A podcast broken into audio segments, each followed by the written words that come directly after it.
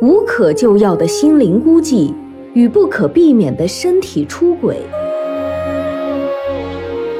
震撼心灵的爱情，妻子痛定思痛，决定离婚，开始自己的事业。情人也决定退出，留下了一封告别信，移民美国。地产大佬爱向何方？何去何从？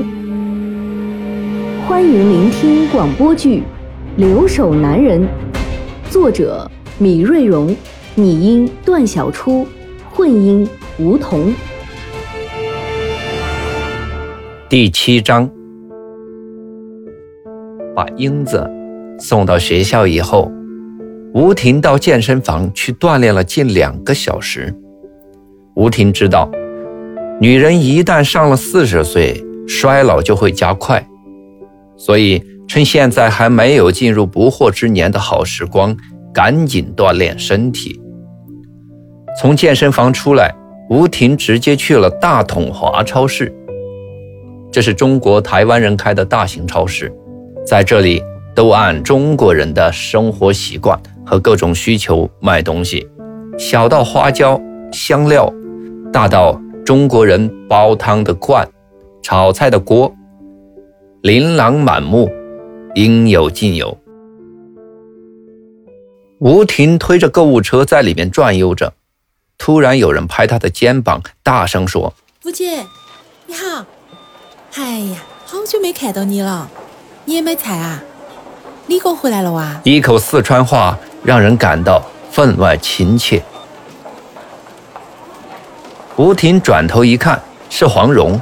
也亲热的跟黄蓉打起了招呼，好长时间没见到他了，感觉今天的他特别憔悴和疲惫，没了往日的风风火火，似乎遇到了麻烦事。还没有等吴婷问起，黄蓉倒先开口了：“福姐，买买菜，你有没得事嘛？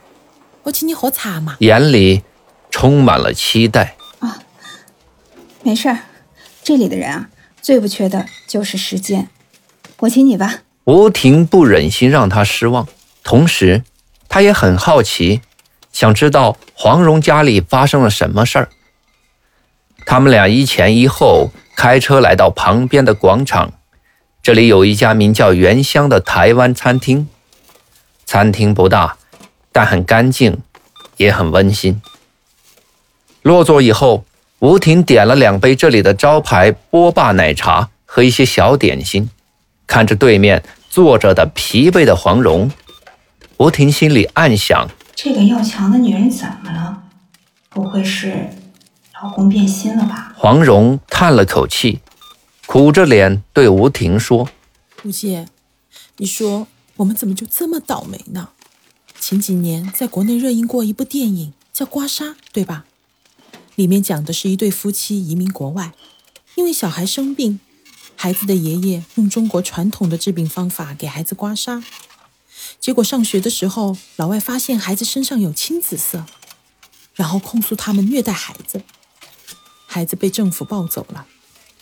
以前看了觉得挺夸张，以为是中国人拍电影拿人家老外开涮，结果真实版的刮痧在我们家上演了。说着。眼圈竟红了起来。怎么，你们家小宝被政府抱走了？怎么回事啊？吴婷听了大吃一惊。还好没那么严重，不过我看快了。哎，真不该以什么名。说到这里，黄蓉就气不打一处来。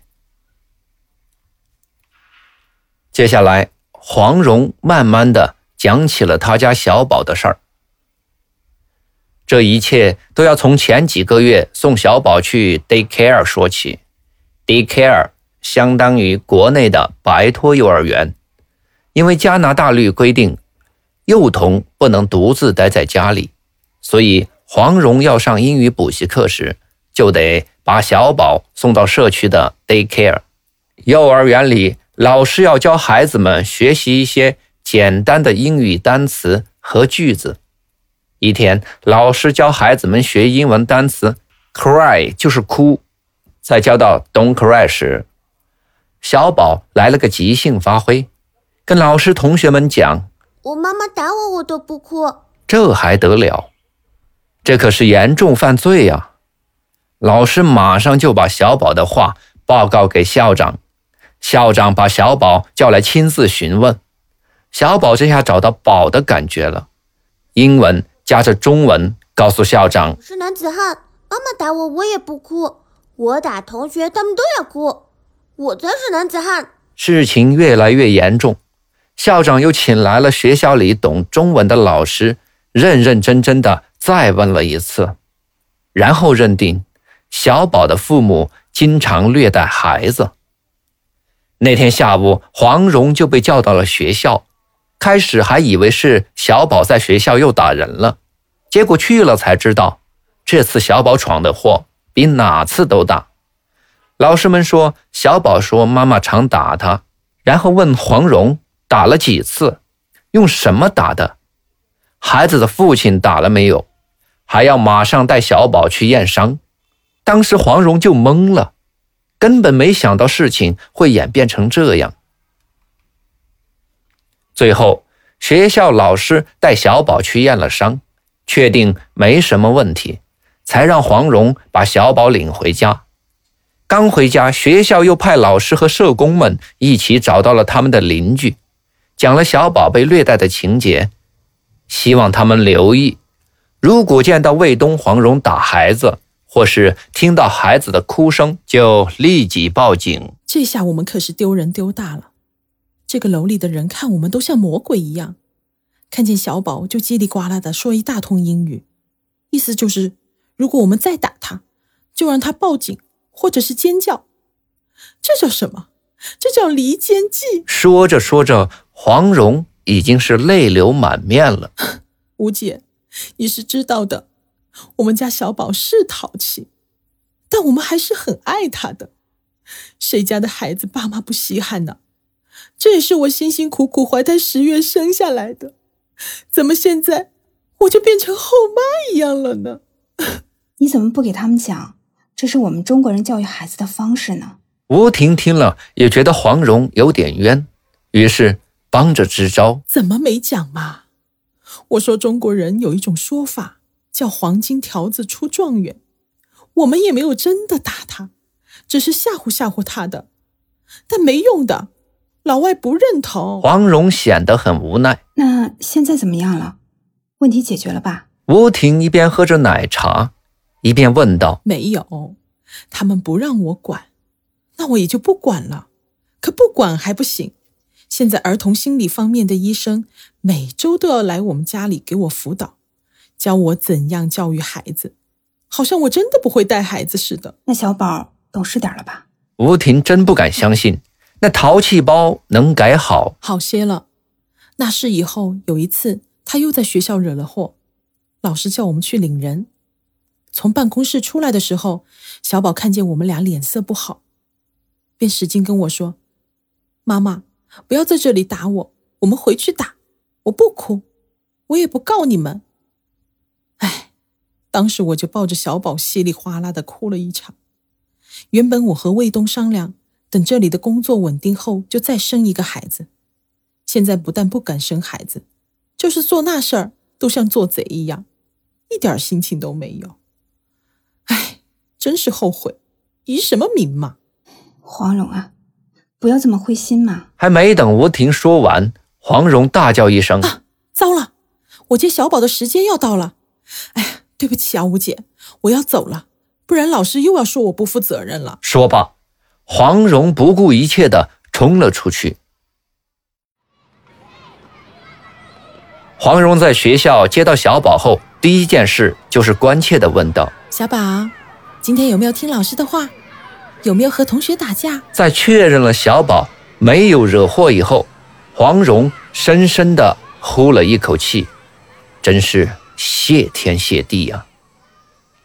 回到家里，黄蓉把小宝安顿在电视机前看儿童节目，自己开始准备晚饭，一边做饭还一边高声的唱着儿歌，因为他知道，只要他们回家，隔壁邻居就会尖着耳朵听他们有没有打骂孩子，稍有异常就会报警。所以黄蓉常常会装得很开心，很天真的唱儿歌，让隔壁的好事之人感觉到他们一家真的很 happy。当卫东带着一脸的疲惫回到家的时候，黄蓉已经把一桌热腾腾的饭菜准备好了，小宝也在沙发上睡着了。卫东，要不要洗把脸？黄蓉心疼的看着丈夫，我们先吃吧，完了以后早点洗就行了。把小宝叫起来吃饭吧。卫东看见可口的饭菜，有点饿了。黄蓉炒的那盘香喷喷的回锅肉，早已驱走了他的疲惫。要不我们先吃吧，他起来又吵得大家都吃不好了。黄蓉珍惜这短暂的安宁，不要，还是把他叫起来吧，让他多体会一下家庭的关爱。卫东怜爱地看着熟睡的孩子，起来了，小宝，你看，爸爸都回来了，我们吃饭啦。今天有小宝和爸爸最爱的回锅肉。黄蓉连拍带哄的把小宝叫醒。哦，有回锅肉，有回锅肉。没等妈妈上桌，小宝已经坐到了餐桌边。小宝，今天上了些什么课啊？卫东一边吃，一边问起小宝。妈妈说吃饭的时候不能说话。小宝最不喜欢爸爸妈妈问起学校的事儿，所以。找了个理由来搪塞卫东。好的，小宝，先吃饭，待会儿再给爸爸说。好好吃饭。卫东边说边给小宝夹了一筷子回锅肉。卫东啊，你猜我今天在大统华超市见到谁了？吴姐，她今天也在那里买菜。完了以后，我们还一起在置地广场去喝了午茶。我们聊了好半天呢。黄蓉开始给卫东讲起今天和吴婷见面的事儿。你又讲小宝的事儿了。卫东知道，黄蓉是一个小喇叭式的人，一点事情他就会喋喋不休地讲给每一个人听，他显得有点不高兴。不过，你最近倒是多可以和吴姐走动走动，不要老是诉苦了，跟祥林嫂一样。你帮我问问，看他能不能多介绍一些新移民朋友给我。现在我的业务压力挺大的。卫东的眼里透着无奈。怎么，你们也有存款任务了？原来不是没有吗？黄蓉睁大了眼睛问卫东：“哎，前一阵子公司招了一个从陕西来的新移民，他是学金融的。”以前就在国内的银行干过。他来了以后，开始是装勤快，什么事都做。小到给大家倒倒水、递递资料，大到做些业务开展计划书什么的，还常常带些老婆做的家常菜来，哄得那些大姐阿姨们都很开心，弄得我们经理也很喜欢他。现在金融危机来了。我怕银行也要裁员，如果我失去了这份工作，那就完了。卫东显出了无奈的样子。那我也做点好吃的给你带去，请大家吃。黄蓉露出自信的目光。不用，那都是新人玩的鬼把戏。我看他能待多久。我们要用业绩说话，所以你要多跟吴姐走动走动。他的朋友多，年底过来的新移民也多，让吴姐给我们介绍几个朋友。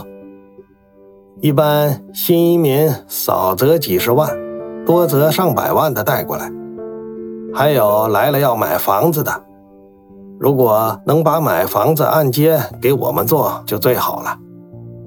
这些比送小菜什么的管用多了。我懂了，你放心吧，这事交给我了。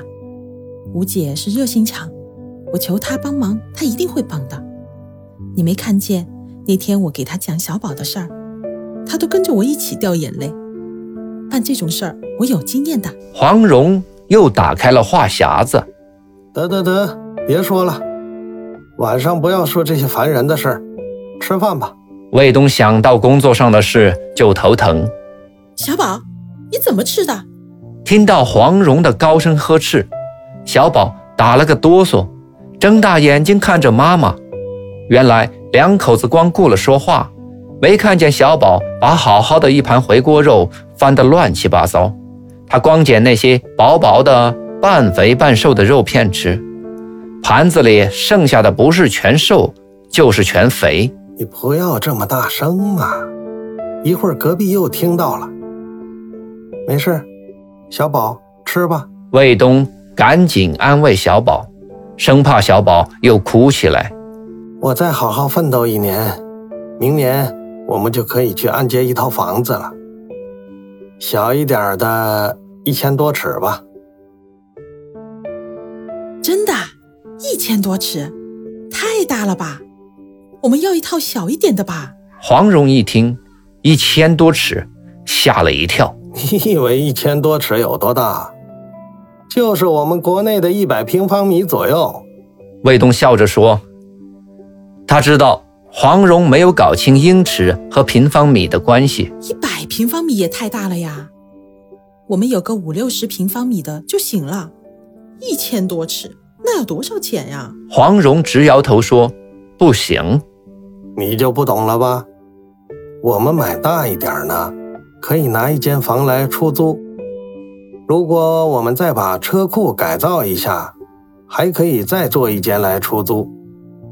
这样收的房租就可以把每月的按揭款抵了。我们只需要付首付款就行了。卫东早已想好了怎样去操作。是吗？老公，你太有才了。那为什么不早点买呢？黄蓉激动的想，马上就搬进去。现在不行，我们的首付款不够。首付多一点呢，月供的压力也就小一些。我在银行还可以申请到好一点的利率。再艰苦半年吧。从卫东的眼里，黄蓉看到了生活的希望，也使他暂时忘记了小宝带来的烦恼。太好了，太好了，我们要住新房子啦不知什么时候，小宝也听懂了大人的谈话，欢呼雀跃起来。感谢聆听、关注、分享。本章播出完毕，敬请期待下一章节。